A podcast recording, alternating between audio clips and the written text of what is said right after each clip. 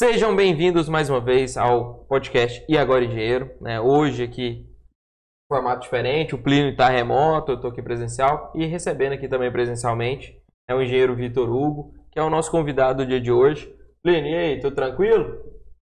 Tudo tranquilo aqui, tudo certo.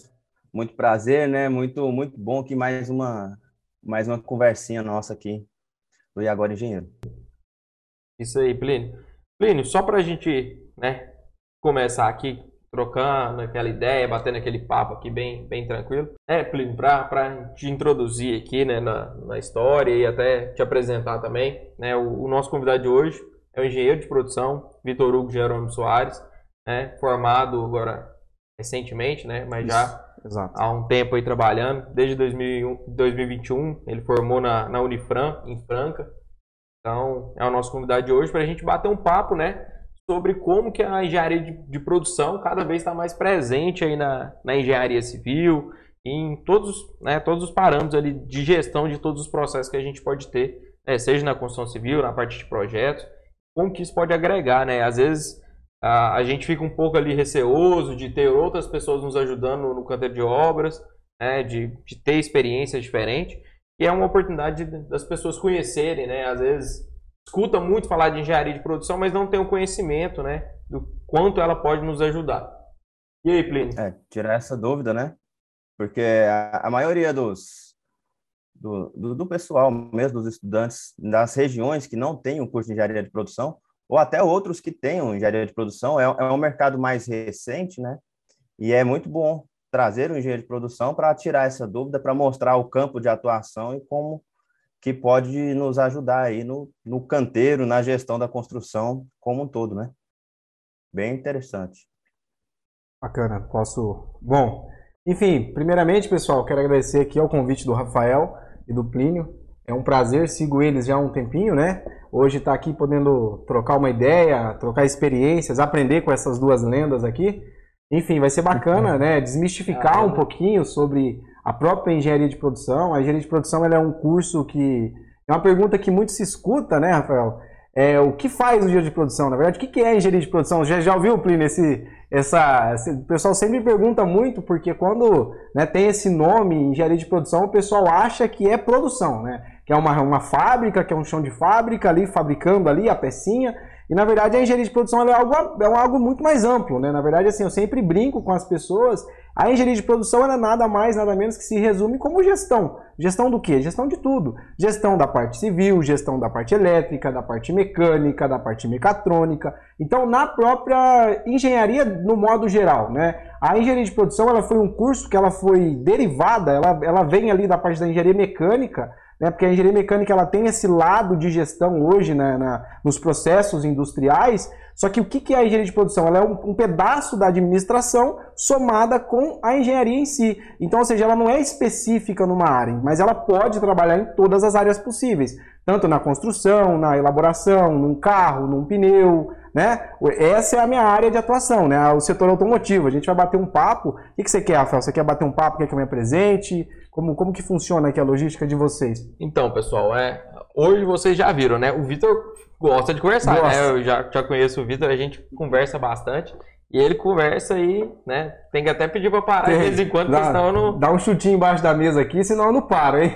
Não, e é aquela história, né? Ele pediu três horas de podcast, mas normalmente a gente faz uma hora, uma hora uma e pouco. Hora e meia. Então a gente vai, vai bater um papo bem descontraído, né? E vocês já viram, né? Hoje o nosso bate-papo do nosso podcast agora engenheiro é sobre engenharia de produção. Como que a engenharia de produção pode ajudar, né, o engenheiro civil ou o, o, né, o gestor ali do processo na construção civil para se desenvolver e ter lucro. Então, o podcast hoje é sobre engenharia de produção.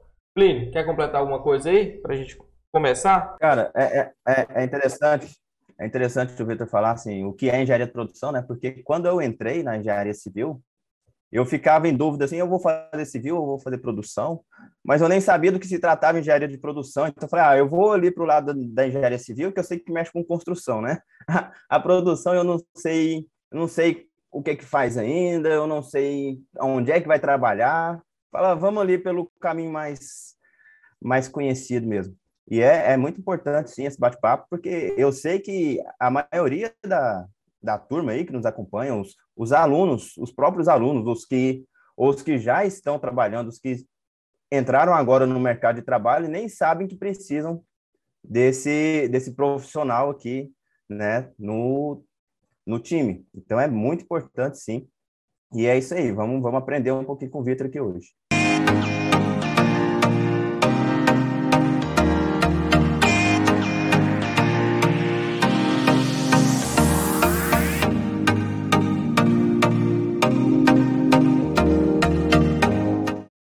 Então, pessoal, né, se você está tá nos acompanhando aí, né, no nosso podcast Agora em Dinheiro e ainda não nos segue, siga agora o nosso canal, é, ative o sininho lá para sempre estar tá recebendo né, as notificações, os novos vídeos, novos conteúdos que a gente coloca aí toda semana. E não deixa de curtir esse vídeo aí para ajudar a gente também a, a divulgar para chegar mais pessoas. Mas vamos lá, Vitor. Quem é o Vitor Vitor Jerônimo, Vitor Hugo Jerônimo, ou o G. O G, né? G, o pessoal conhecido conhece aqui no Goiás, né? Bom, eu posso começar, Rafael? Fique à vontade. Bom, pessoal, senta aí que agora vem história.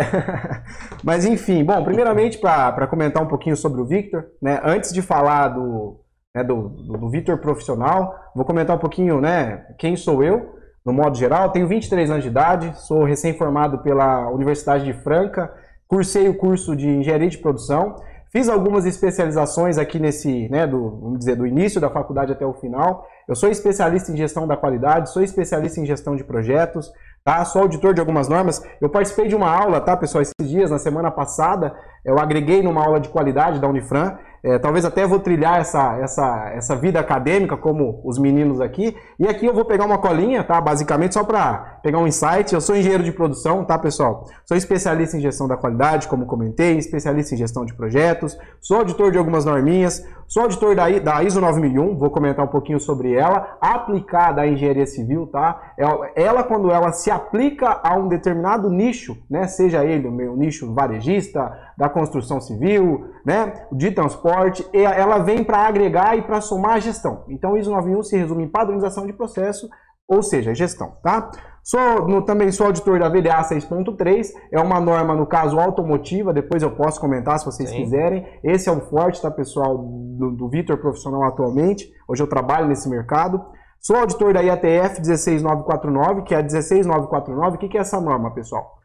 Ela é a, vamos dizer assim, ela é a ISO 9001 aplicada para o setor automotivo. Então, ou seja, quando você deseja trabalhar, pega uma montadora, né? É sempre legal comentar isso, né? Tem a, a empresa que produz o automóvel e tem a empresa que monta o automóvel. Então, você tem a quem produz e quem monta. Pega, por exemplo, se, se vocês voltarem um pouquinho lá na época do, do Ford, né? Vamos falar um pouquinho lá do, do enfim, dessa, desse lado de organização do trabalho. Não sei se vocês abordam na civil. O que, que, o Ford fazia, pessoal? O Ford ele produzia todos os componentes do carro dele. Desde ele veio para o Brasil para montar uma fábrica, se vocês me corrigem, tá? Ele veio montar uma fábrica no Brasil, não lembro lá, acho que foi na, na, na Amazônia. Ele veio montar uma fábrica no Brasil porque ele queria fabricar a própria borracha para poder fabricar o pneu do carro dele. Então, ou seja, o que, que é isso, pessoal? O Ford ele, ele, ele produzia todos os componentes do carro dele. Então, o Ford ele era um produtor de carro.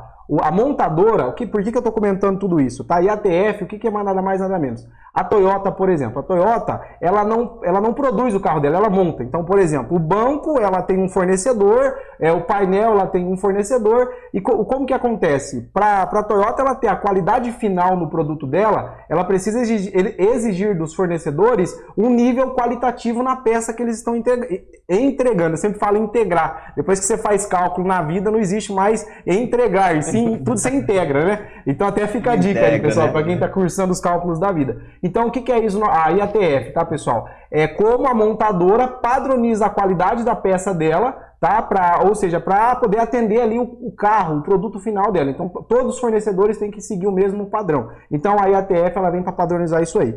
Também sou auditor da 14001, que é uma norma de meio ambiente, aplica muito aí na vida do engenheiro civil, Sim. tá, pessoal? Fica como um requisito aí. E também sou auditor líder da ISO 9000, então, ou seja, eu posso auditar outras empresas, posso trabalhar como auditor, tá? Na empresa que eu trabalho hoje, eu sou somente auditor líder, tá? Auditor líder e auditor interno. Eu sou White Belt, Green Belt, Black Belt. Depois a gente pode comentar um pouquinho sobre essa ideia dos belts aí. É muito legal, bacana. Você trabalhar com a estatística, para você entender qual vai ser o resultado daquele processo. Então, ou seja, se você pega a primeira era da qualidade, ela era da inspeção. Né? O pessoal ficava no final da linha é, classificando o produto. Produto bom, produto ruim. Produto bom, produto ruim. Hoje você tem a estatística trabalhando ao seu favor. Então você consegue entender qual que é a variabilidade desse processo para poder entender se aquele produto que está sendo trabalhado, se ele vai sair conforme especificado ou não. Então é quando você trabalha com a estatística no processo, tá? Também sou forte aplicador do programa 5S, tá? O programa 5S é um programa ali de, vamos dizer, de organização dentro das empresas, dentro do canteiro de obra, tá? Usa bastante, Isso né? é, é legal.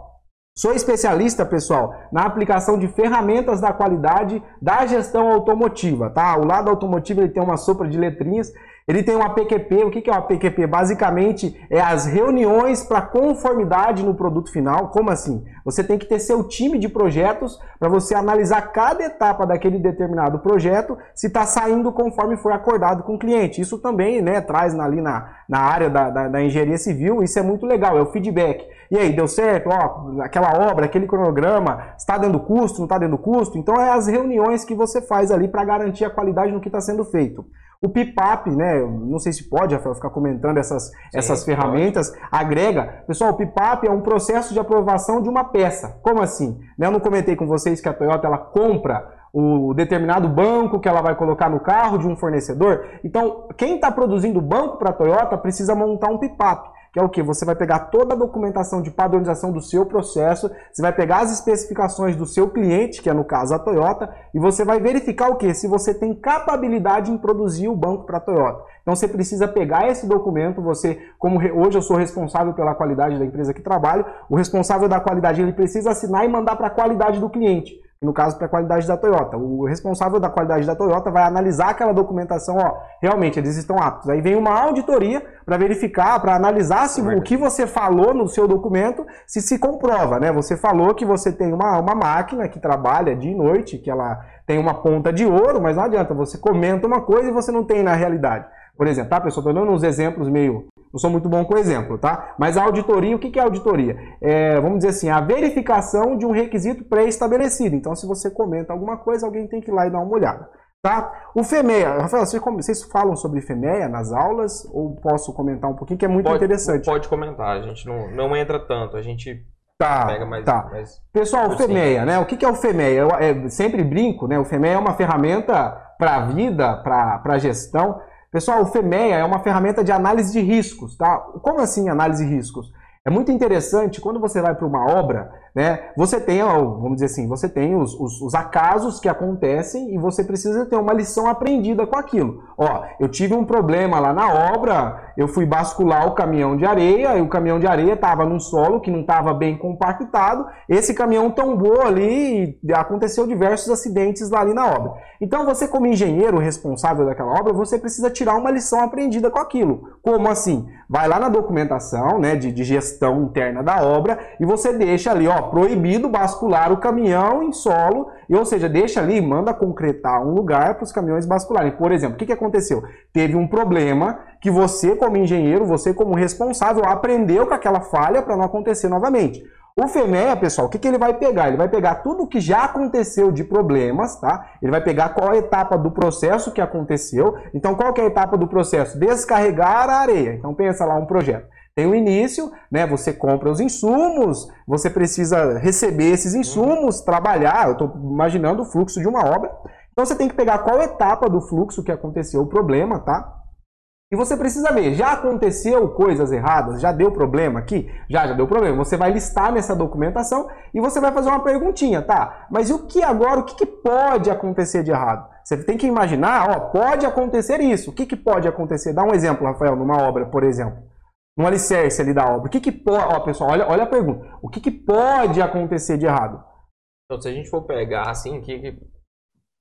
tem alguma coisa aí que o cliente está pensando? Tem tanta coisa que pode acontecer de errado numa obra, né?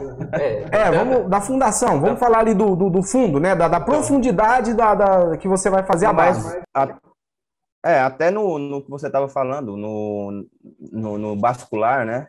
Na, nos cortes, quando você está fazendo ali, preparando o terreno, fazendo a movimentação de terra, você pode cortar um, um, terreno que não tenha uma, uma resistência, né? Que seja um terreno mais arenoso, enfim, e, e ceder, né? Aquele solo é, romper ali, ceder e, sei lá, soterrar uma parte que você não não estava esperando. Ó, então, legal, ele comentou aqui, ó. Então, pessoal, essa ferramenta você tem que atrelar o quê? Qualquer etapa do processo, a etapa é bascular ali, ele comentou que você precisa, tem um requisito ali que você precisa cortar o solo, né? Aí, qual que é o modo de falha? O que, que pode acontecer de errado, Plínio? Você pode. Pode romper, né? Às vezes. É, pode. Rompimento do solo. Tá, vamos pegar é, como rompimento do solo. Então, pessoal, o que, que a gente está fazendo aqui agora, tá? A gente está numa reunião aqui, uma reunião de projetos. A gente nem começou o projeto, a gente nem foi para o campo de obra ainda. A gente está numa sala com o time de engenharia da empresa e a gente está discutindo, né? A gente está pegou, desenhou o projeto e a gente está pensando nas etapas, o que, que pode acontecer de errado. Aí agora, Plínio, eu vou te fazer uma pergunta, Plínio. E se, e se acontecer isso, o que, que a gente vai fazer? Né?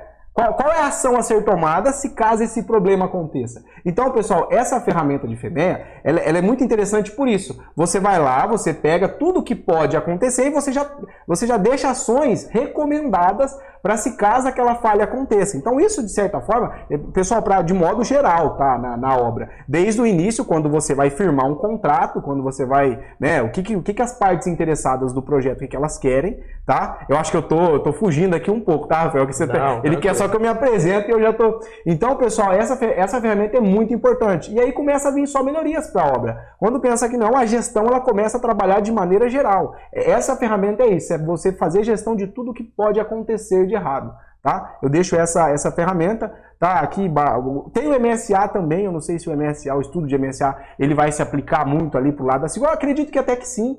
Por quê? Eu vou comentar isso, tá, Rafael? Porque acho que é interessante. O que é o estudo de MSA, pessoal? O estudo de MSA é basicamente você fazer gestão dos dispositivos de medição e monitoramento dentro de uma obra. Pô, ó, acho que pega legal, por quê? Dentro de uma obra, o que, que o pessoal usa muito? Trena, usa muito balanças, então, ou seja, ó, quanto que eu tenho que usar de cimento nessa dissolução aqui, né? Quanto de cal? Eu, pessoal, não entendo muito, mas quanto de areia? Né? Pensa assim, se você usa uma balança, pessoal, que não está calibrada, já pensou, Rafael? Você precisa colocar 5 quilos de cimento, essa balança não está calibrada, é, ela pesa 7. Em vez de colocar 5, você coloca 7. Né? Então, o que é o MSA, pessoal? O MSA é basicamente você fazer gestão dos dispositivos de medição que você está usando. Ali tem várias, é, é um estudo assim, é, realmente é para gestão dos, dos dispositivos dentro de uma obra, tá? As balanças que você pesa os caminhões. Então, assim, é um ponto também que aborda dentro da engenharia de produção, tá, Rafael? Pessoal, isso que eu estou comentando aqui, tá tudo dentro de uma vertente da engenharia de produção que chama o controle de qualidade, tá? Então a gente está aqui a gente está discutindo um pouquinho de controle de qualidade, tá?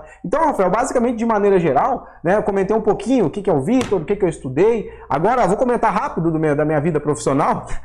Pode, pode ser rápido? Pode, ficar à vontade. Tá. É, você Pessoal, é o convidado. Tá, vamos deixa, lá. deixa eu só acrescentar. Deixa eu só acrescentar aí, Vitor, é, do MSA, que você falou, que é muito importante, muito interessante, porque é, nós, nós, eu vou, já levei algumas turmas, por exemplo, na, em Furnas, Furnas Centrais Elétricas, né? Furnas é quem faz o, o gerenciamento aí da, das barragens, das hidrelétricas, e eles têm um, um laboratório em Aparecida de Goiânia é, que cuidam, que fazem essa, essa parte de controle total dos materiais envolvidos nas barragens. Então, assim, eles que produzem os concretos das, das barragens, eles não mexem só com a parte elétrica, né? Então, lá tem toda essa parte de controle dos materiais, essa parte de controle. A gente vê muito, muito isso aí nos laboratórios. Exato. E tem que levar isso um pouquinho para os canteiros também, né? E lá eles têm o, o laboratório de metrologia, né? De, que fazem essa análise de, dos instrumentos de medidas. E aí é bem interessante. A pessoa pensa assim: ah, eu vou peneirar uma areia, que eu preciso do grão do tamanho exato. Né? Eu preciso de uma faixa de, de, de, de grãos ali, de uma faixa de tamanhos, de dimensões dos grãos. E aí eu vou usar uma peneira que eu acho que está certa, né?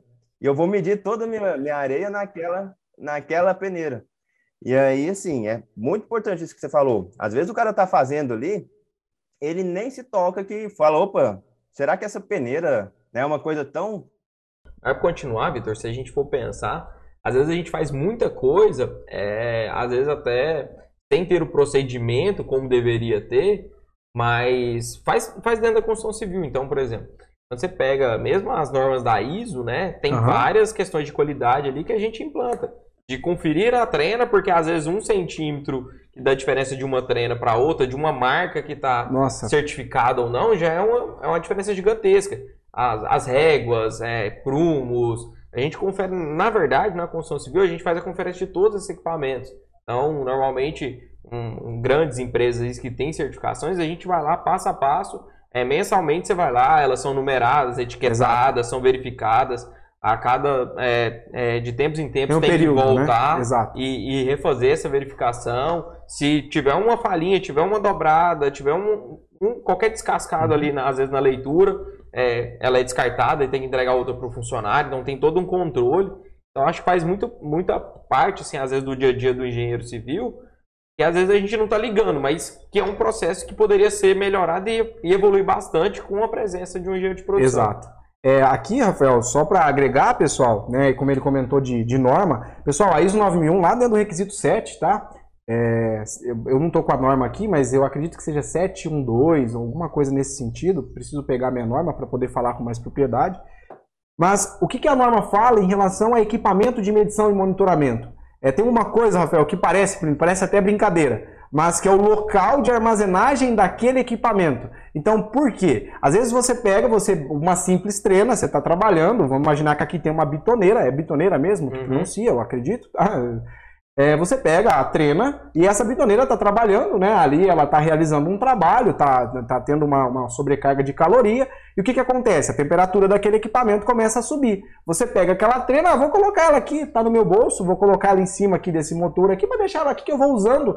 Só que aquela, aquela, né, aquela caloria ali, segundo as leis da termodinâmica, por indução, ela vai tirar ali, no caso, a temperatura da, do- da bitoneira e vai passar para aquele dispositivo que está em cima dela. Pessoal, essa temperatura, o que, que ela vai fazer com aquela trena? Ela vai dilatar os componentes. Então, automaticamente, aquela calibração, aquela trena que estava calibrada, por conta de um local que foi mal armazenado, ou seja, um descuido no- no- durante o trabalho, você vai lá e você extravia aquela calibração, ela se perde aquela calibração. Tá? Então, o que, que acontece, pessoal? Até o local de você armazenar os equipamentos, aí que entra a gestão.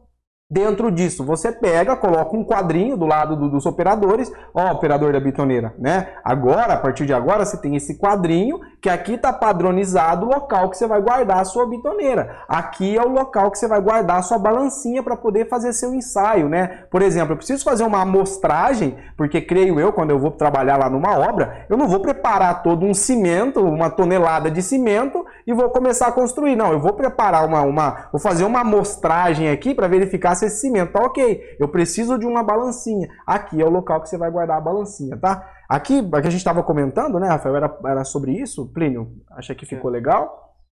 Não, tranquilo. E é, é, é muito importante.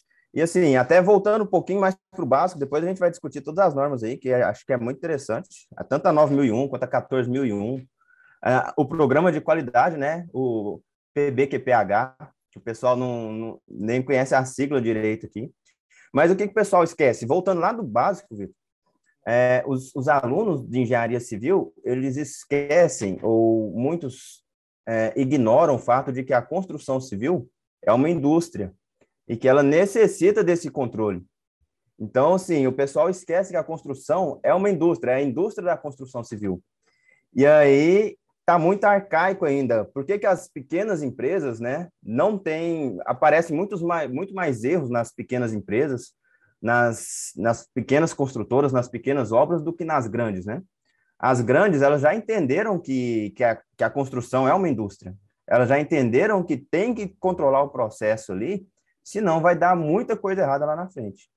Então, assim, é, é muito importante a gente trazer essa cultura da, da gestão, né? Porque às vezes um aluno nosso está aqui falando, nossa, mas que frescura, controlar o lugar de guardar a trena, né? Porque a gente vê muito esse, ah, construção é coisa de, né? Não, tem que ser bruto mesmo, tem que é, é, guardar de qualquer jeito, isso aí é frescura. Fala, não, peraí, se você começa a acumular os erros, lá na frente, o que você estava pensando, né? Dar um erro de um, dois, um centímetro, e isso é muita coisa, né? Mas um centímetro num reboco, aí lá na frente você já mediu um centímetro com a trena errada, e aí você já, em vez de, um- uma casinha pequena, já está fazendo um sobrado, um prédio de quatro, cinco andares, E aí que a pessoa vai falar, ah, mas eu fiz tudo certinho, mas aí armazenou a trena errada, a trena dilatou, fez tudo com a trena dilatada, e aí, né, quem paga é o dono da obra. Então o pessoal esquece que a, que a construção ela tem que ser uma indústria e tem que ser controlada. Então isso tudo que está sendo discutido aqui, a pessoa tem que pensar, nossa, assim, começar a pensar um pouquinho mais nisso, porque é muito importante, vai fazer diferença lá na frente. Né? Exato, muito bem colocado, Plínio. É, se a gente for pensar, né, existe procedimentos, em todos os lugares tem procedimentos de você adquirir um produto, né, igual se a gente for pegar agora, Plínio, até um exemplo bom é a nova norma de desempenho, né, ela pede todo um rastreamento de todos os produtos. Antigamente você comprava um piso, ok, eu vou sentar aquele piso. Mas hoje, se você identificar um problema, você consegue ver o rastreamento até lá desde a matéria-prima. A rastreabilidade. Quando começou, da onde que tirou, de qual jazida, de onde começou, qual foi o produto, qual foi o lote. Requisito normativo de ISO também, viu, pessoal? Então, a gente consegue ter isso e existe uma, hoje uma norma nova na, na construção civil, né? Norma nova, sim, porque de pouca gente... A nova nova, velha, vai. É, mas já está tá em, em vigor já tem um bom tempo. E hoje é, ela embasa muito a questão do, até do código do consumidor. Então, assim, o cliente tem direito e quando ele, né, ele consegue visualizar ali uma falha no produto final, ele consegue verificar onde que é a falha, buscar os seus direitos e tudo mais.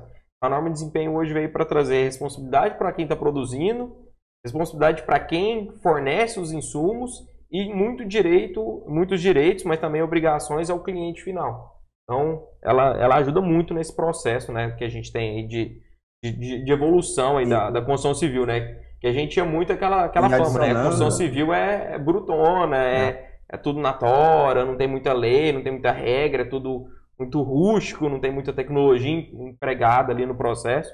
E isso está tá evoluindo, né? E adicionando aí só essa questãozinha da norma de desempenho, a 15575, né?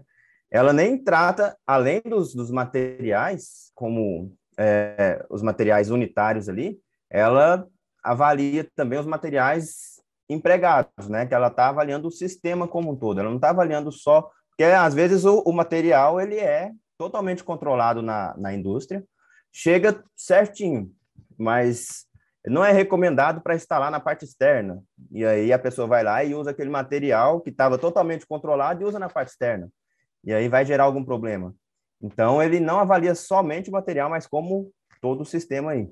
É, só para a gente até, até quebrar um pouquinho aqui o ciclo, tem uma, tem uma história, Plínio, legal do, do, do Vitor aqui, né? Do, do G. É, com relação até, né, um dos principais assuntos que a gente sempre trata aí com, com os nossos alunos e tudo mais, que é a questão do empreendedorismo. A gente precisa pensar um pouquinho nisso. Exato. Bom, bacana. É, eu até, o Rafael está na minha frente aqui, eu até me emociono um pouquinho, Plínio, aqui, quando eu vou falar desse assunto. É, na verdade, eu quero dar um... Na verdade, eu vou deixar uma, uma pergunta no ar, tá, Rafael? Eu, durante a minha graduação, eu fui um aluno um pouco criticado, vamos dizer assim, porque eu nunca fui numa festa universitária. É, e não que isso seja certo, não que isso seja errado, mas eu já vou contextualizar, vocês vão entender. Tá? É, o que, como foi minha vida universitária? Rap, rap, rapidamente, Rafael. Pessoal, eu morava né, no interior do estado de Minas e eu viajava todos os dias para Franca, né, para a cidade que eu, que eu, no caso, fiz a minha graduação. Isso foi dois anos, né? E só que ali dentro do ônibus, viajando, tinha o pessoal que já era veterano e tudo mais. E o pessoal comentava, eu estava lá cursando cálculo 1 da vida, física 1, e todo mundo, ah, isso aí você não vai usar para nada, né? Isso aí depois que forma não usa. Pessoal, eu vou deixar uma dica para vocês, tá? Que talvez é o, a grande cartada, pelo menos, que aconteceu na minha vida. É, quando todo mundo falava isso para mim, pessoal, ah, essa matéria, cálculo 1, você não vai usar para nada na sua vida e focava nas outras matérias. Pessoal, eu olhava para as pessoas, eu olhava e falava, poxa, mas está todo mundo falando que não tem emprego para engenheiro de produção, mas eu olhava como aquelas pessoas cursaram a graduação e eu falava, poxa, né, mas e aí? O que, que eu fiz, pessoal? Enquanto todo mundo falava que eu não tinha que me interessar por cálculo, por física, eu fiz completamente o inverso.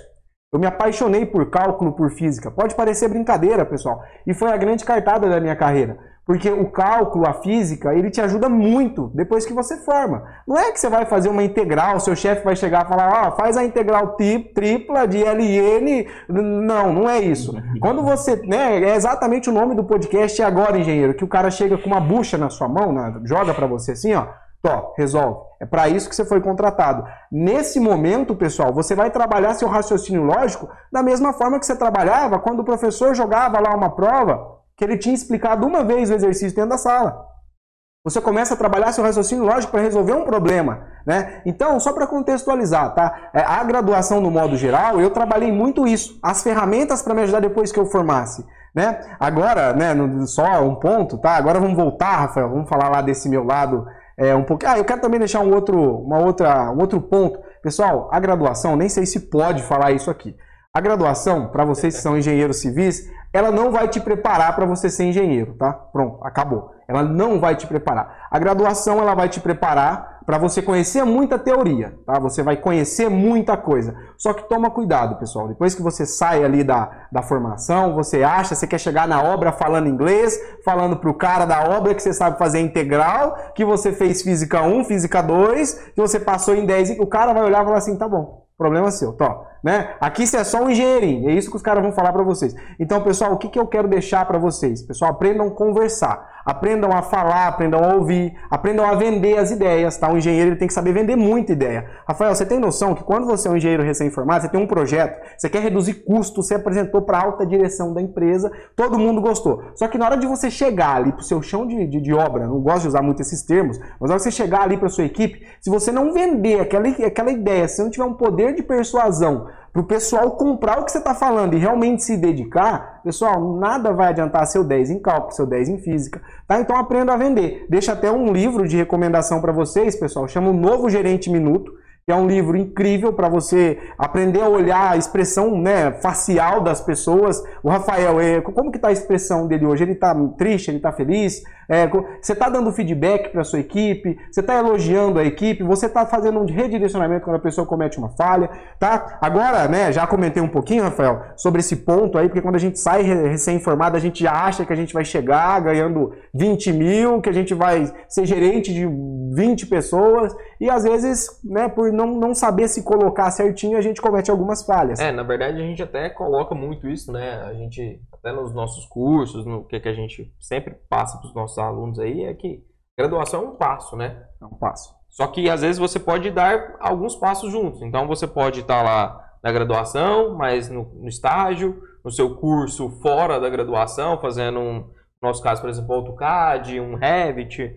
o Excel avançado. O Excel avançado. Então você vai começar a fazer e às vezes você não está dando só um passo, você está dando dois, três passos ao mesmo tempo ali, ocupando aquele tempo. Só que quando você sair, você às vezes vai ter que ir para um trainee, você vai ter que se, é, às vezes, é, ser um engenheiro júnior, né, pegar como um assistente, é, né, um, assistente de engenharia. Você não vai chegar lá, ah, eu sou um engenheiro sênior, vou ganhar 25 mil por mês, vou mandar em 300 funcionários e pronto, acabou. Não, você vai ter que dar um passo pegar experiência, a empresa vai ter que te conhecer, entender que você tem capacidade, você vai evoluir ali com o passar do tempo. Você não vai chegar e, ah, sei tudo e pronto, acabou. Você não consegue nem vender isso, igual você falou, né? Exato. Você chega, fala isso para um pedreiro experiente, para um mestre obra, o cara vai falar para você, pô, você nem saiu das fraldas Exato. ainda e já está querendo mandar em mim? É, o que, que você demonstrou, o que, que você tem alguma capacidade para sobressair a minha, meus 50, 60 anos de experiência? Então é uma coisa que a gente é. vive muito, porque a gente pega né, um, um, sistema ali já enraizado, muito, muito rústico, muito é, definido ali como uma base, às vezes, pouco tecnológica, e às vezes a gente quer trazer algo diferente e isso não é tão bem aceito. Então a gente tem que ter muito disso de comunicação. Tem resiliência. Tomou uma pancada, não desiste, tá? O cara vai falar um não para você. Ó, tomou um não, o que que acontece? O ruído tá na informação que você passou pro cara. Às vezes você não explicou para ele, né, de forma clara a sua ideia. Então vai lá, tenta encontrar onde foi a falha, reformula a ideia e vai de novo. Não, vou de novo, vou de... até que você vence o cara pelo cansaço, tá? Então, pessoal, né, tem que ter resiliência também. Bom, vamos lá, vamos voltar aqui para comentar lá, Rafael. Bom, Rafael comentou sobre um ponto, né, de empreendedorismo. Pessoal, ali por volta dos meus 16 anos, 16 anos, é, o meu pai é um cara muito meu pai gosta de fuçar muito, né? Meu pai, ele trabalhou muito tempo no ramo de, de, de terraplanagem, meu pai trabalhou no, também no, no, no, ramo né, ferro velho, essas coisas e tudo mais. Então eu sempre é, vi meu pai desenvolver muita coisa, meu pai já desenhou carreta, desenhou várias coisas, então eu peguei muito esse feeling com meu pai. Né? O meu pai ele começou uma ideia ali de né, plantar umas, umas orquídeas, umas florzinhas é, em garrafa PET. Então ele pegava aquela ideia da PET, virava ali a ponta dela, fazia o reservatório. O que, que eu fiz, pessoal? Desenhei ali uma matriz, tá? Desenhei como eu queria, aquele vasinho, fiz um biquinho, né? A gente acoplou um vaso dentro do um dentro do, do outro, colocou um separadorzinho, né? Para poder o quê? Para trabalhar na, na, na, hidroponia, exatamente isso. Na, só que ali no caso seria semi-hidroponia. O que, que eu estou falando, tá, pessoal? Rapidinho. É, eu tenho um projeto que chama Vasos Semi-Hidropônicos, tá? É um projeto que ele deu um boom aí no mercado. Vocês podem pesquisar um pouquinho, vocês vão ver ali que tem meu nome, tem várias coisas no LinkedIn também, tá? E basicamente como tudo aconteceu. No meu primeiro colegial, então, né, meu pai começou a fazer esse trabalho com essas, or essas orquídeas na PET, né? Eu fui, desenhei e tudo mais. A gente conseguiu um capital, investiu, comprou uma injetora, né? Mandou fazer as matrizes e começou, né? Ali no meu terceiro colegial, eu chegava da escola meio-dia, é, era até engraçado, almoçava correndo ali e ficava operando aquela injetora ali até 10 horas da noite, 11 horas da noite, já pensando, poxa, né? Ser milionário com isso aqui. Só que teve uma, uma, uma falha ali, o meu pai, ele. Uma falha, foi exatamente uma falha. A gente, Rafael, produziu quase 60% do que a gente fez só de uma cor. Foi a mesma falha do Ford. Então a gente produziu muito o mesmo produto, né? Então, o que, que acontece, pessoal? Depois que eu entrei na faculdade, entrei na engenharia, no meu primeiro semestre, eu comecei a é, pegar mais firme nesse projeto e comecei a fazer vasinhos coloridos, vasinhos transparentes e comecei a vender aonde? No mercado digital. E eu vendi basicamente para o país todo, tá? Vendi para todos os estados, só que eu tinha um problema com frete, mas mesmo assim a gente era persistente, acabei vendendo e estava dando um capital legal. Só que o que, que acontece, pessoal? Eu tive a felicidade de entrar, felicidade e infelicidade, tá? Eu já vou comentar rapidinho, de entrar muito cedo na área, que a gente vai também dar uma ênfase nesse ponto. É, no meu primeiro ano de faculdade, pessoal, eu foquei única e exclusivamente né, em aprender ali as matérias de cálculo, de física, acordava de madrugada, preocupado com lista de física, de fenômeno de transporte, enfim. E o que, que acontece, pessoal? Ir trabalhando e vendendo esses vasos. No segundo ano também peguei forte, vendendo muito, vendendo bem. Só que lá no, no, final do segundo semestre, né, do segundo ano de faculdade, é, eu vim para Franca, fui, na verdade fui para Franca, né, para fazer um artigo, né? No meio disso tudo eu, eu escrevi artigos em gestão de qualidade, né? Não tinha cursado a gestão da qualidade ainda na graduação. Tive um professor que, que, que deu um estímulo, né? E peguei, comprei alguns livros de gestão da qualidade e comecei a estudar. Comecei a estudar ISO 9001, tudo isso já na graduação. E eu fui fazer um artigo né, numa empresa em Franca, no qual fui apresentado para a empresa que eu trabalho hoje, que é uma empresa ali que são vizinhas. E ali cheguei, aqui já estou né, contextualizando, aí eu tive que abortar o projeto dos vasos, que vocês vão, vocês vão dar risada. Eu peguei, né, o diretor dessa empresa que eu trabalho hoje, falou, ó, oh, Vitor, tá, eu gostei de você, a sua coordenadora falou bem de você, né, a coordenadora do curso e traz um currículo seu. Rafael, foi engraçado que eu falei assim, cara, pra que currículo, né? Nem tem currículo, meu currículo era acadêmico, eu tinha vários artigos, tinha nota geral do curso, enfim, né? Eu queria ser professor, fui monitor de diversas matérias, cálculo 1, 2, 3, enfim, né? Resumindo, aí chego na empresa com um currículo que só tinha artigo, faculdade e tudo mais. E o diretor começou a me apresentar toda aquela empresa, ah, isso e aquilo e tudo mais, ó, essa máquina assim, sabe? Pessoal, estava vivendo um sonho, né? Um aluno de engenharia entrando dentro de uma indústria grande, lá, 500 colaboradores, máquina para um lado, empilhadeira, tudo. Você estava vivendo, eu estava vivendo um sonho. A gente conversou e tudo mais, e esse diretor, a gente foi para uma sala de reunião, Rafael, e a gente batendo um papo, ele pegou, olhou para mim e falou assim, ó, oh, bacana, né, você já é formado? Falei que não, não era formado e tal. Ele já conhecia, mas ele estava, né, nas entrevistas eles né, começam a querer instigar, saber um pouquinho mais de você, e ali ele falou para mim, né, falou que tinha, eles tinham desligado a engenheira responsável da qualidade, pessoal, isso era no final de novembro, tá? As auditorias de recertificação, elas acontecem geralmente em janeiro. Isso era no final de novembro. E ali a gente bateu um papo, ele falou que ele tinha gostado muito de mim e tal, tudo mais. E ele perguntou, né? Falou: você quer trabalhar com a gente? Você quer vir, né? Fazer estágio? Eu falei: olha, né? Quero. Você pode começar amanhã? Eu falei: não, não dá para começar amanhã. Eu moro em Minas, eu tenho que me deslocar, 120 km. Ah, tudo bem, né? Mas vou pensar e vou te dar um retorno. Liguei pro meu pai, falei: pai, ó, encontrei um estágio em Franca. Meu pai até assustou e falou: ah, tudo bem, vamos lá. Só aluguei um, um, um quarto do dia para noite. Isso numa quinta. Na sexta eu tive que ir para Franca, aluguei o quarto, tá? Resumindo, tá? Só para contextualizar aqui. E comecei a trabalhar na área, ali de estagiário. Pessoal, tive, tive a responsabilidade já no meu segundo ano de faculdade de recertificar a empresa na norma, na ISO 9001. E ali a gente trabalhou, né? A gente se reuniu e tudo mais. E ali fiquei, fui estagiário, fiquei seis meses também, fui responsável por homologar algumas empresas, aqui eu não posso citar nome por questão de contrato de confidencialidade.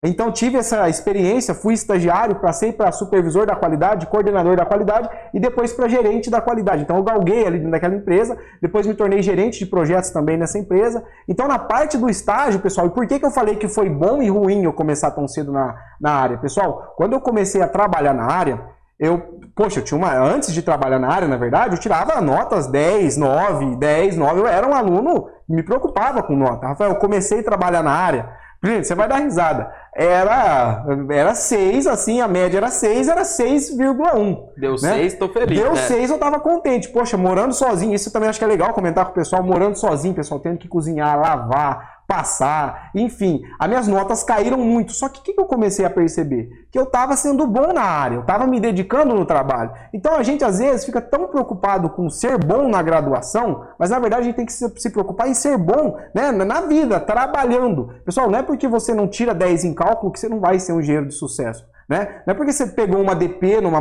numa determinada matéria. Então, o que, que acontece? Eu comecei a ponderar. Poxa, o que estava acontecendo? Eu estava aprendendo na faculdade e aplicando no trabalho. Isso é uma coisa muito boa, né? Quando você vê um tema, quando eu lembro que a primeira vez que eu vi falar de indústria 4.0 na minha vida, eu comecei a pensar onde aquilo estava se aplicando.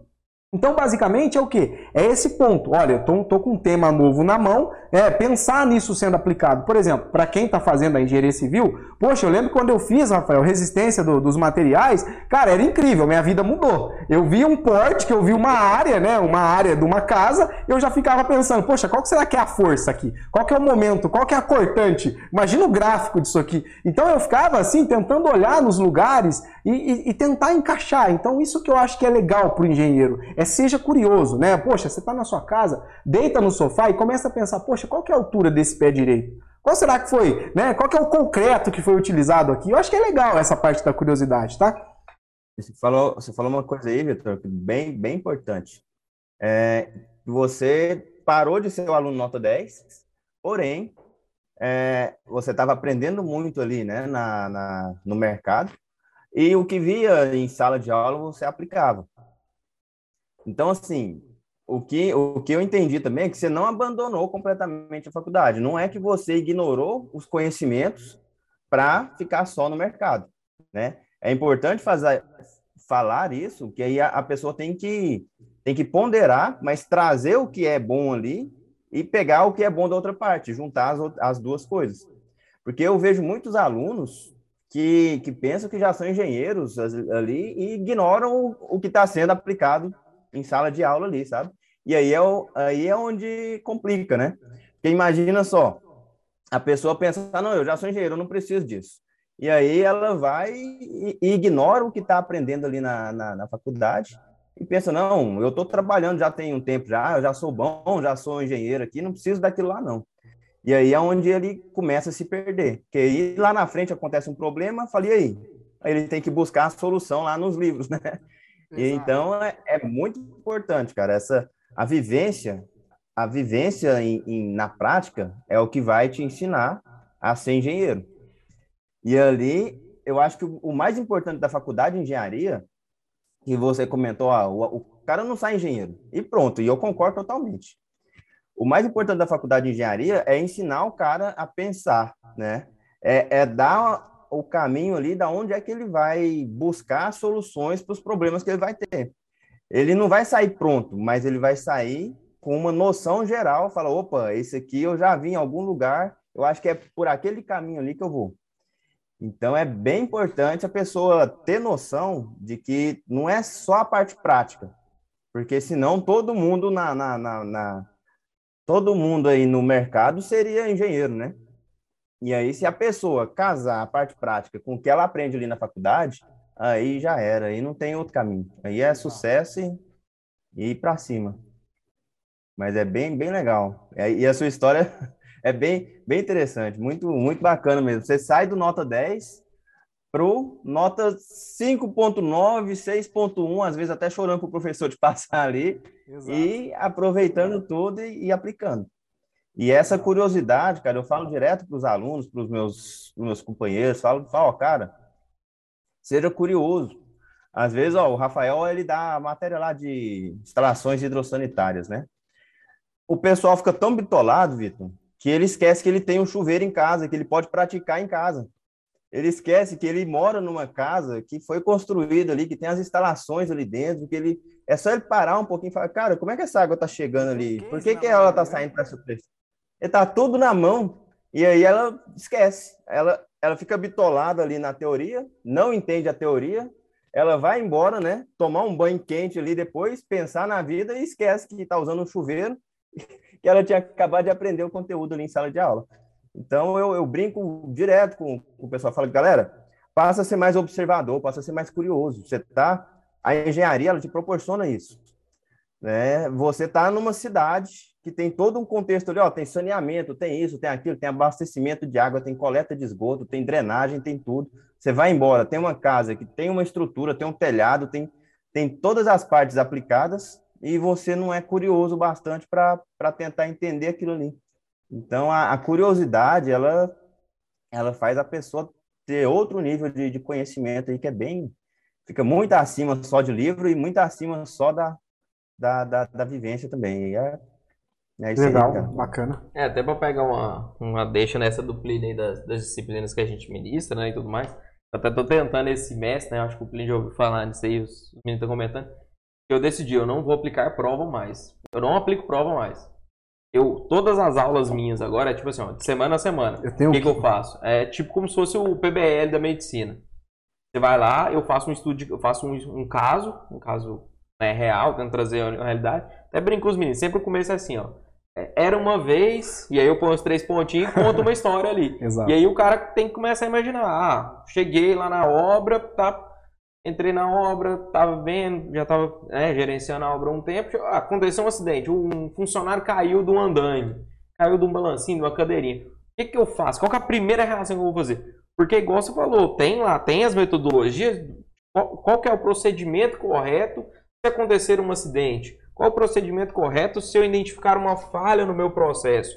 É, qual que são as não conformidades que existem no meu processo de execução de reboco, de execução de piso, eu vou vivenciar aquilo ali e provavelmente aquilo ali vai se repetir. Porque assim, muda os pedreiros, muda as pessoas, as figuras das cidades, as obras, mas o erro é o mesmo. Ah, porque ele quer ganhar um tempo, ele economiza no, no jeito de passar argamassa no piso e no chão para colocar o piso. Então o piso corre de soltar. Não, eu vou, é, vou fazer uma parede de qualquer jeito, não faço verificação ali com os instrumentos que eu tenho, e aí a parede fica um pouco inclinada e eu tenho que corrigir isso no reboco. O que, que eu vou fazer?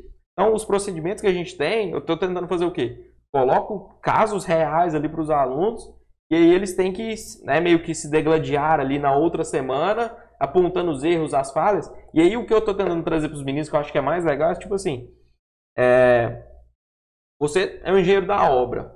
Né? Você tem lá um funcionário que é seu CLT, mas você tem um terceirizado. Quais as preocupações que você deve ter com o terceirizado, você como gestor?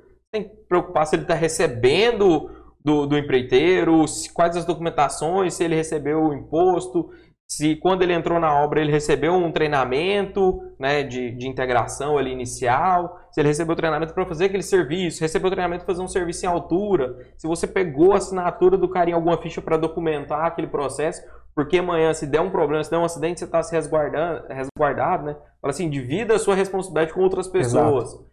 Então, assim, aí eu estou tentando enxergar eles a enxergar não só também, só o básico. Ah, não, fiz aqui o reboco, é, né, deu um acabamento e pronto, acabou. Ah, ficou grosso, ficou fino, conferi, deu problema, não deu.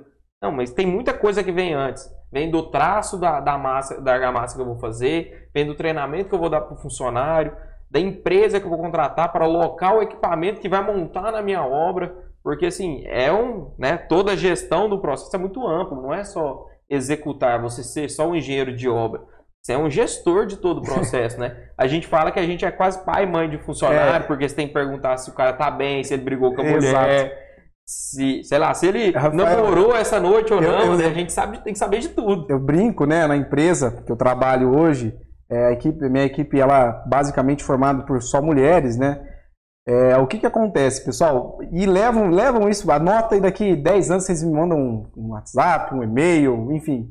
Pessoal, engenheiro, tá? Sabe, sabe quantos por cento do seu tempo você vai ser engenheiro dentro de uma obra, dentro de um, de um trabalho? 10, 20%, 30% no máximo. O restante você vai ser psicólogo, você vai ser, você vai ter que saber se o cara tá feliz, se o cara traiu, se não traiu, se o cara tá devendo, se o cara tá triste. Você vai ter que entender por que que aquele cara tá precisando trocar o carro dele, que é o porquê que ele tem que ganhar um aumento. Você vai ter que ouvir o cara. Então, de certa forma, você ser engenheiro civil na obra vai ser pequena parte, hora de projetar ali. O restante, pessoal, é ter empatia pelas pessoas, né?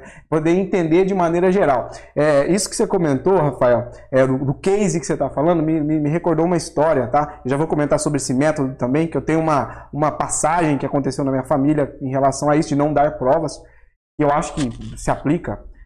Pessoal, né, tem um ponto, nossa, até me, me, me perdi aqui. Ah, lembrei, do meu professor. Rafael, a primeira matéria, que foi uma matéria que me frustrou muito, que é a tal da resistência dos materiais, tá? Ela me frustrou, Plínio. Ela me frustrou porque eu achei que eu não ia passar nela até a última prova, né? A última prova eu gabaritei ela e deu tudo certo. O que, que aconteceu, pessoal? Primeira aula, primeira aula, eu tive, eu tive aula com o Glauco Bianchini, né? Ele é, ele, é, ele é coordenador do curso de engenharia civil da, da Unifran. E ele chegou na aula, ele era bem brincalhão, chegou na aula, todo de terno, né? Todo bonitão, que trabalhava na área e tal. E eu olhava e falava, poxa, eu quero ser assim igual esse cara. Pessoal, ele deu boa noite, tudo mais, pegou o giz, pegou o, o, pincel, ele desenhou um pórtico, tá? Ele fez um pórtico, pensa um pórticozinho aí, só que ele fez com integral. E eu não tinha nem visto o integral ainda, eu tava no cálculo 1 aprendendo a derivar. Ele fez o pórtico, fez a figurinha, colocou a integral, que era para poder encontrar a força, para poder decompor aquela força. Eu, eu, eu, como muito fala pouco, né? Peguei, olhei para ele e falei, Glauco, mas a gente nem aprendeu derivar, é, integrar ainda, cara. Ué, se vira. É, engenheiro é assim, esse aqui é o problema. Traz lá que você ganha meio ponto na próxima matéria. Eu fiquei, gente, como que eu vou saber integrar isso? E fui, pesquisei, e não sei o que, e não sei o que. Cheguei na outra aula, sabe o que eu fiz? Recorri pro meu primo. Só que eu tentei, tentei, tentei, falei, Léo, como que eu faço isso aqui? Aí ele falou, ah, você vai fazer assim, você vai fazer assado. Pessoal, tá certo ou tá errado o que eu fiz? Não sei. Eu fui curioso. Tinha um problema na mão, fui procurar um meio de resolver. Então é muito legal, né? O que o Rafael comentou, né, desse método dele. Rafael, primeiro eu quero te parabenizar, tá? Por fugir desse modelo, né, desse regime engessado de ter que mensurar ali o conhecimento de um aluno com uma prova. Porque, pessoal, minha primeira prova que eu fiz na faculdade foi cálculo 1. Eu estudei, mas muito, muito mesmo. Sabe quanto eu tirei na prova? Valia assim que eu tirei 0,5. 0,5, exato. Estudei, mas estudei, mas estudei, estudei, tirei 0,5 ah, como eu sou o último da chamada, a professora me chamou e falou: Vitor, o que, que aconteceu aqui? Eu, por que, Renata? O que está acontecendo e tudo mais? Ela, olha aqui, você acertava as questões, chegava no finalzinho, você errou, você errava no final. O que, que eu entendi ali, pessoal? É, eu, eu, deveria ter ido muito bem, eu poderia ter ido muito bem na prova, eu só não fui bem na prova porque eu não tinha o controle emocional. Então, ou seja, é, às vezes eu achei que eu não conhecia alguma coisa porque eu fui analisado com base numa prova. Então, quando você chega com um aluno e fala, amigo, esse é um estudo de caso, tá? Aconteceu isso, qual vai ser o seu papel como engenheiro de, engenheiro de produção, engenheiro civil? Então, você traz um problema. Vai ser basicamente o seu papel, vai ser resolver problemas. Então, Rafael, esse modelo é muito bom, cara. Parabéns Não, aí. eu te falo, porque, por exemplo, até a gente teve uns, umas palestras, todo início de semestre, né, a gente tem uns, palestrantes que vêm é, falar sobre planejamento, próximo semestre, dar algumas metodologias novas, principalmente agora, né, ensino remoto, teve várias metodologias que começaram, né, e ou que, que né, ficaram mais difundidas. E aí um professor falou uma coisa muito interessante, né, não posso nem falar muito que o Plínio os meninos que reprovou com 5.7 vai ficar mandando, Plínio, se não tem diferença, me dá 0,3 aí que eu preciso passar em metálica, senão eu tô, tô lascado. Mas é assim, o que, que é a brincadeira? Qual que é a diferença? Vamos ser bem sinceros. Qual que é a diferença entre um aluno 5.7, 5.5 para um 6? Muito pouco. Pra, às vezes você travar o aluno. Uhum. Ah, mas desiste ali, porque tem que atingir uma, um nível, uma, uma nota média para passar. Tá, tá. Então aí eu comecei a pensar, pô, beleza. Mas e quantas pessoas têm dificuldade de ter ali um nervosismo, de ficar, né, ter aquela tensão de não conseguir estudar, mas ele consegue desenvolver de outra forma, ter um raciocínio lógico bom, ter um raciocínio de, de entender o processo. E aí eu falei, ah, vou, esse semestre eu vou fazer um experimento. Só que aí, igual eu falei para os meninos, ó, eu preciso da participação de vocês. Vocês não podem achar que é assim, ó, não estou dando aula. Não, é um formato diferente, onde vocês vão ser protagonistas em todas as aulas. Todas as aulas vocês vão ter um momento ali de ter um destaque e, e mostrar o que, quais seriam as soluções que vocês estão dando. Então eu falei assim, ó, estou tentando formar vocês como profissionais e não só como bacharéis em engenharia civil. Estou pensando em vocês como engenheiros de obra, né, gestores de canteiro e tudo mais, para chegar ali e resolver um problema. Que pode ser um problema de lembrar o telefone do SAMU para ligar na emergência. Exato. Porque às vezes você, pá, aconteceu uma coisa ali na obra, ah, que que eu... Não, ó, liga para emergência, tal, socorro, faz isso. Cara, é coisa básica. É. Porque às vezes a gente nem lembra disso. O legal, Rafael, aqui é que é isso que você tá, isso que você comentou, pessoal, plano de contingência, tá? Ou seja, você vai pegar tudo que pode acontecer de errado dentro de uma obra e você vai colocar a sua equipe para simular esses eventos. Em que sentido? Ó, vamos simular hoje aqui dentro da turma, vamos simular que teve um acidente dentro de uma obra. O nosso amigo aqui caiu, quebrou o braço e a gente. Como que vai ser? Você é o engenheiro agora, você vai ser o cara que vai prestar o apoio. Vamos simular né? Eu acho que é legal esse tipo de ferramenta. Rafael, eu tenho uma, uma, uma passagem, foi num Natal, que eu né, quero seguir essa, essa vida acadêmica, e eu comentei, falei, ó, pessoal, eu tava na, na, mesa, minha tia, ela é professora, eu falei, ó, eu quando eu estiver dando aula, eu não vou dar prova, não. Ou eu não vou dar prova, se eu tiver que dar prova, sabe o que eu vou fazer? Vou falar, pessoal, a prova é 7 horas, vocês têm que chegar na sala até 7h15. Vou entregar uma prova para cada um, ou nem vou entregar, vou colocar em cima da mesa, Vou pegar, vou sair e falar, ó, a prova acaba 8h40. 8h41 eu tô aqui na porta, vou lá, pego as provas. Sabe por que eu comentei isso? Aí todo mundo, ah, mas eu não vou colar, não sei o quê. Cara, posso falar uma coisa, Rafael? O aluno que acha na cabeça dele que o professor não sabe que ele está colando, que ele é inteligente porque ele está conseguindo enganar o professor, na verdade, o que está acontecendo? Pessoal, deixa eu explicar uma coisinha para vocês. Eu, eu era estagiário, eu entrei na área, eu, era, eu só tinha eu de engenharia de produção na, na, empresa, que entendia de qualidade. Pessoal, chuta de quem que eu fui colar lá na, quando eu estava trabalhando na área. Você acha que eu olhei ali do lado, né, na mesa do engenheiro químico, para poder tomar as minhas decisões? Não. Teve que ser o Victor com base na, na, nos princípios do que eu aprendi na faculdade, do que eu pesquisei. Então, pessoal, colar, né? A ideia de colar, de dar prova, de não dar prova, por que, que eu ia sair da aula? Pessoal, o cara que está colando o amiguinho do lado, na verdade, poxa, quando ele formar, de quem que ele vai colar? Você acha, já pensou aqueles caras que passam, que ah, eu só colei a faculdade inteira? Tá bom, amigão, agora vai lá. Vai colar lá na empresa lá. É, não, e eu coloco até de forma você diferente. Tem, você tem um papel ali dentro, né? Você tem um papel ali dentro e a pessoa, assim, eles vão esperar uma, uma situação, uma resolução sua, uma solução sua. Não tem de onde você, você vai ligar lá pro amigo que você colou? Você vai ligar, vou, vou, Rafael, eu lembro que eu colava de você? É o Vitor aqui que a gente estudou junto. Eu só colava de você, você pode me ajudar aqui, né? Como que eu vou fazer isso, né? Então, não, e eu falo assim, até uma, né, a gente mudou muito com, com o ensino remoto nos últimos anos.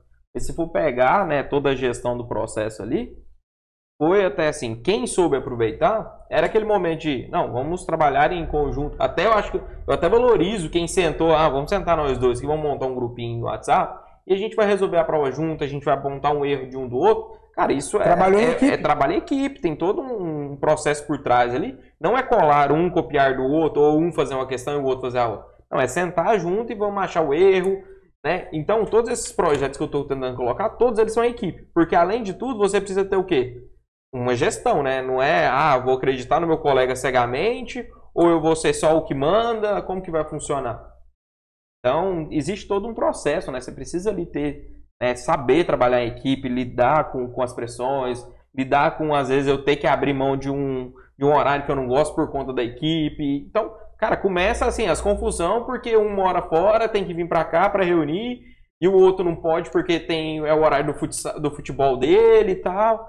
Então, nessas coisas já começam as discussões em sala de aula. Então, Começa. Então, é, é, legal essas, essas coisinhas, porque acaba a gente demonstrando para eles, às vezes com pequenas atitudes, que eles têm aonde falar assim, não, eu preciso melhorar nisso, eu preciso evoluir um pouco mais nisso. E aí eu vou, eu estar melhor preparado quando eu sair. Exato, bacana. Eu lembro, Rafael, e, e o Vitor aí também, na época que eu estagiava, eu primeiro que eu arrumei um estágio voluntário, porque eu não arrumava estágio de jeito nenhum, né? E aí eu arrumei um estágio voluntário, tá? Depois de um ano voluntário ali, sem receber nada, aí que eu fui passar no processo do, do, do estágio no mesmo local para ganhar ali 360 reais. Beleza. E lá eu fiscalizava obras. Fiscalizava, mas ia eu e o mestre de obras. É, o mestre já ia, o mestre é, eu fiscalizava a obra ali da parte da, da, da, faculdade, da Universidade Federal, e todas as obras que, que aconteciam lá dentro, que eram por, por licitação, né, são empresas terceirizadas, empresas de terceiros, e aí tinha a fiscalização interna ali do órgão naquelas obras. E eu era estagiário da universidade e fiscalizava aquelas obras ali junto com, com os engenheiros, junto com os mestres de obra. E aí eu estava lá, estava numa hoje o maior hospital daqui de Goiânia e, e, da região toda, que é o hospital o hospital universitário aqui.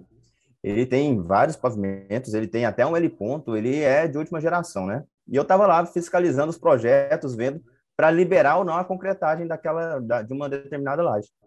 E aí eu falei com o mestre de obra caladinho lá, acanhado, né? Fala o, o Zelão, o nome dele é Zelão. O Zelão, isso aqui tá errado, cara. Os caras é, colocaram algumas cordoalhas, colocaram uma malha de aço aqui no local, só que tá totalmente invertido. O projeto tá falando que é no outro lá. Tem que falar com o cara lá, senão eles vão, vão concretar errado. Aí ele falou, rapaz, você é estagiário, mas você tá aqui como engenheiro, vai lá e fala com eles. Você se vira, você se vira e fala com o mestre de obra lá da empresa lá e explica para ele a situação. Porque é você que entende aqui, você que está falando, se você falou, é isso mesmo. E aí vai eu, né, falar com, com o engenheiro. O engenheiro não estava lá, na verdade, o, o, encarregado lá da, da outra empresa. E aí, o menino, né, de, do nono, oitavo, nono período, se não tiver o jeitinho, se não tiver a forma correta de falar ali na hora, os caras não vão te, não vai nem te dar conversa, falar, ah, não, você tá, você nem saiu das fraldas ainda, né? E eu fui e falei, olha, seguinte, o projeto tá assim, assim, assado, vocês inverteram essa, esse carregamento aqui. E aí, dessa forma que vocês estão fazendo, vocês estão fazendo duas coisas erradas. Primeiro, vocês estão colocando a armação, que era uma proteção, as, os, as cordoalhas lá, vocês estão colocando uma armação onde não precisa, que o projeto não está contemplando isso, e vocês estão tirando de onde precisa. Então, você está descarregando, você está deixando uma parte ali vulnerável e está gastando dinheiro à toa com outra parte. Aí ele, é, mas é porque ali na parte que eles colocaram no projeto, a gente não vai ter espaço de fazer a proteção e não sei o quê. Aí naquela parte ali a gente tem espaço para trabalhar. Eu falei, é, então, acontece, né? Acontece que não é, você não pode tomar essa decisão aqui só por não ter espaço. O projeto está ali por algum, algum motivo. Ali vai ter um carregamento, talvez um depósito diferente, então você não pode fazer isso e tal. E fui convencendo ele ali com jeito, né? Com educação, respeitando o conhecimento do cara. E eu convenci o cara a esperar que eles. Aí eles resolveram esperar o engenheiro para refazer ali e tal, mas não concretaram no dia. E isso era um estagiário dando ordem ali, né, entre aspas, para os caras velhos de casa concretando lá uma laje, lá no, sei lá, no 25 pavimento do hospital, um dos maiores hospitais da, da, da América Latina. E aí, cara, ó, não, se você não entender, se você não fizer uma amizade, né? Se você não souber conversar dentro do canteiro ali, já era. E ali, a maioria, o que, que o pessoal podia fazer? Ou ir com grosseria, e não ia, não ia adiantar nada. E aí, aquilo ali era um erro que ia, que ia sendo alastrado ali. E no final das contas, você teria que ou inutilizar aquele espaço ou mudar projeto, sei lá, né? Então, essa parte de de, de você resolver problema, de, de, de saber conversar, né? De ser o psicólogo, de ser o companheiro, de entender quem, com quem que você está conversando ali dentro. Ah, isso aí pode te, te salvar de cada uma. E um desses episódios aí foi o que garantiu para mim, por exemplo, um, um, uma vaga no mercado lá, lá na frente. Que esse mestre de obra que eu trabalhava com ele, ele falou: Ah, não, eu te conheço aqui, você é bom, não sei isso, naquilo, você sabe conversar com o cara já te coloquei dentro da empresa ali. É só falar que os caras estão te contratando. Então, a parte do estágio, como é que você leva seu estágio ali, determina muita coisa lá na frente, né? Bem, bem, bem importante isso aí. Pessoal, acho que a gente já pode ir caminhando para a fase final aqui. É, Plínio? Uh, eu acho que é um primeiro encontro aqui, não. Primeira vez que o, o Vitor está participando do nosso podcast. Acho que a gente pode casar, inclusive, com outros convidados, a gente fazer uma, uma mesa redonda. É o bom da internet, né? Essas, essas tecnologias Exato. que avançaram que não, a gente não precisa mais preocupar, né? Assim, igual o Plínio não pode estar aqui hoje, mas tá de Goiânia, tá em Goiânia, a gente está aqui, a gente resolve toda a situação com tranquilidade. Então, né, já fica aqui o, o convite.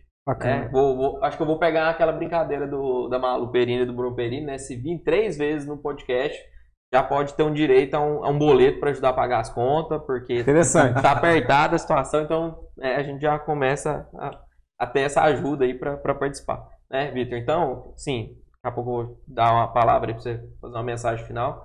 Vai te agradecer muito pela participação. Acho que a gente trouxe muito assunto, principalmente para quem está lá, né? Quase formando, ou ainda está né, sair para o mercado de trabalho, já o que, que eu vou procurar, o que, que eu vou fazer. Então, é uma visão muito boa que a gente precisa trazer, porque a gente tem um público né, que, que realmente precisa, às vezes, de um, de empurrãozinho, uma força de vontade, às vezes, de uma ideia de um empreender, no, às vezes, num, num negócio que ajuda o pai, a mãe, ou numa ideia que teve de, de, algum, de algum amigo, de algum parente.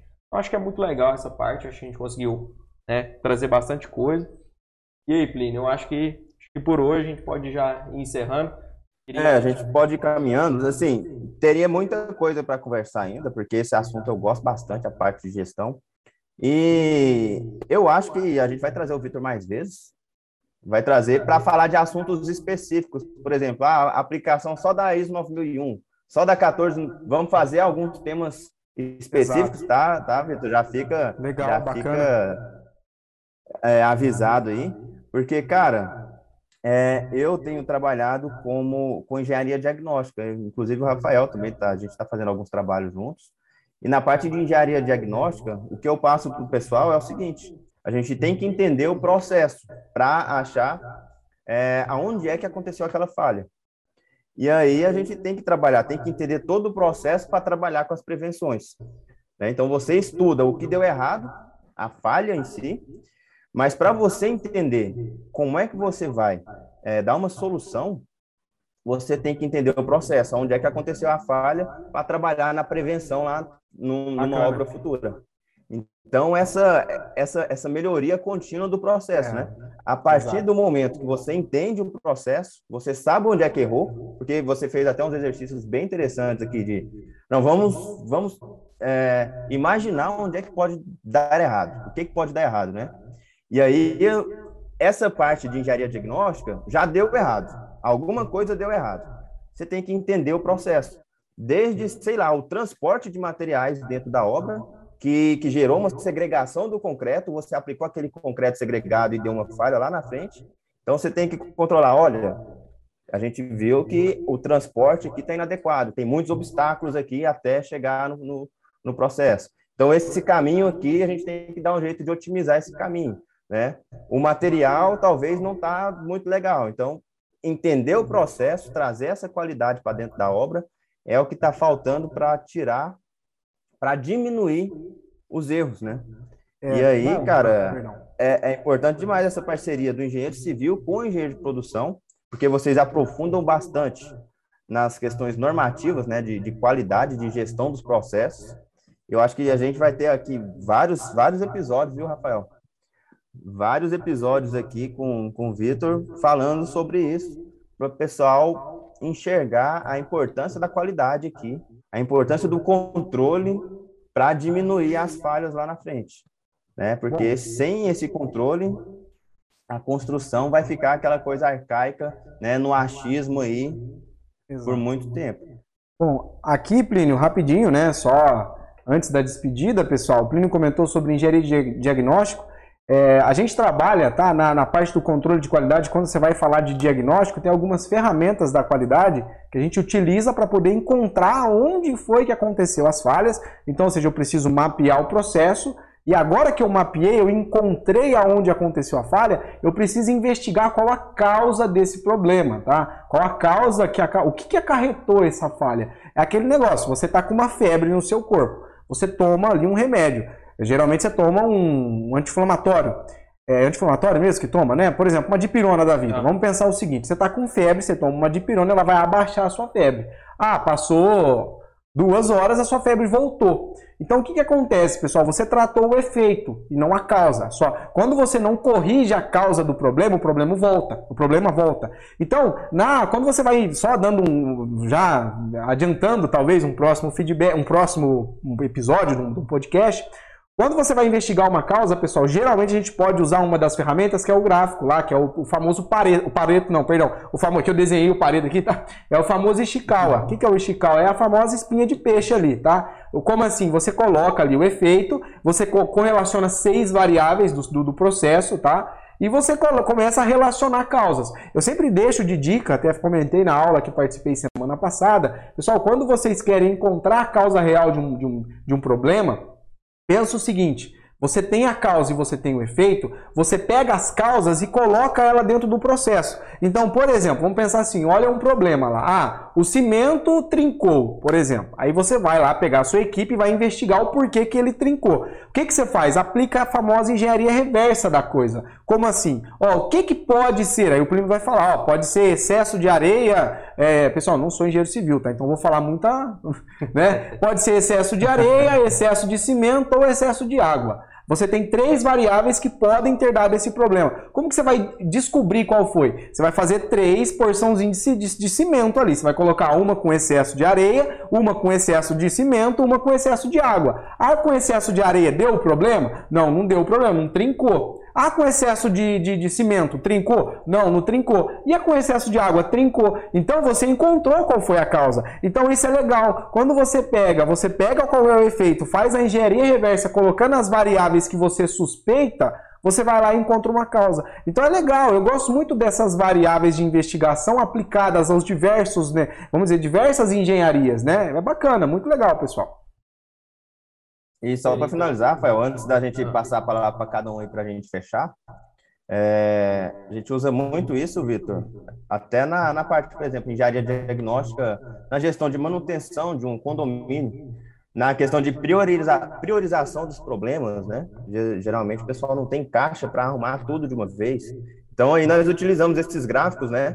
O Pareto, se não me engano, me corrija aí, é, mas ele mostra aí que é, é, é o, o, o, efeito 80-20, não é? É o 80-20. Ele vai correlacionar ali aonde está, ou seja, o, o seu, qual é o defeito de maior priorização, ali onde está correlacionado a maior parcela dos seus defeitos, né? Que 20% dos problemas ali são, né, são responsáveis por 20% dos efeitos são responsáveis por 80% dos, dos problemas. Exato, Alguma coisa assim, exato. assim, tá? Também não sou engenheiro de produção, sim, mas. Sim. Mas assim, a gente trabalha muito com isso, cara. E a gente precisa. O método Gucci, por exemplo, é um isso. que a gente usa né, para priorização. E é isso aí, cara. Eu acho que tem muita coisinha para a gente conversar na frente. Mas vai ficar para os próximos aí, né? Porque se a gente for conversar aqui, vai ficar dois dias conversando, vai, né? Vai, vai. Aí o pessoal não aguenta nem escutar a gente. Exato. Mas exato. é. Mas eu, já finalizando aqui, Rafael, eu, eu até falo para o pessoal que está nos escutando aqui, né? Nas plataformas, no YouTube ou no Spotify. É, nós temos as nossas redes sociais.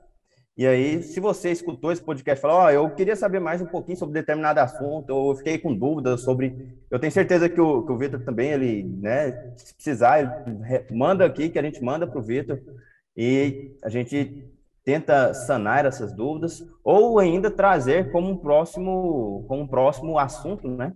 Para a gente abordar aqui. Então, a participação de quem está escutando aqui é muito importante, tá? Que a gente vai delineando aí os assuntos, a nossa, a nossa jornada, de acordo com a dor, né? De acordo com a necessidade aí é, de quem está nos escutando. Então, isso é muito, muito importante, tá? Então, eu já deixo aqui, já finalizo da minha parte aqui, viu, Rafael? Pode ficar à vontade aí. Plínio, aonde que te acha nas redes sociais aí para a gente ir encerrando?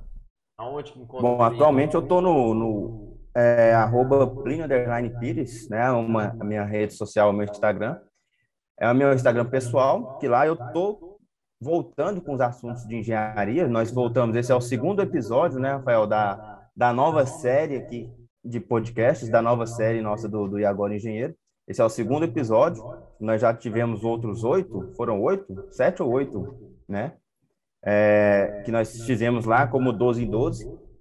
E aí agora nesse novo formato já é o segundo e eu estou voltando lá nas no, no, no perfil pessoal com os assuntos de engenharia, né? Voltando tanto para a parte de, de, de engenharia diagnóstica como engenharia como um todo, né? Tentando levar aí para a galera, tentando acordar muita gente que ainda não entendeu é, o processo como um todo aí da construção da engenharia civil, as possibilidades, né? Por exemplo, de, de juntar aqui com, né? De, de unir no time aqui um engenheiro de produção.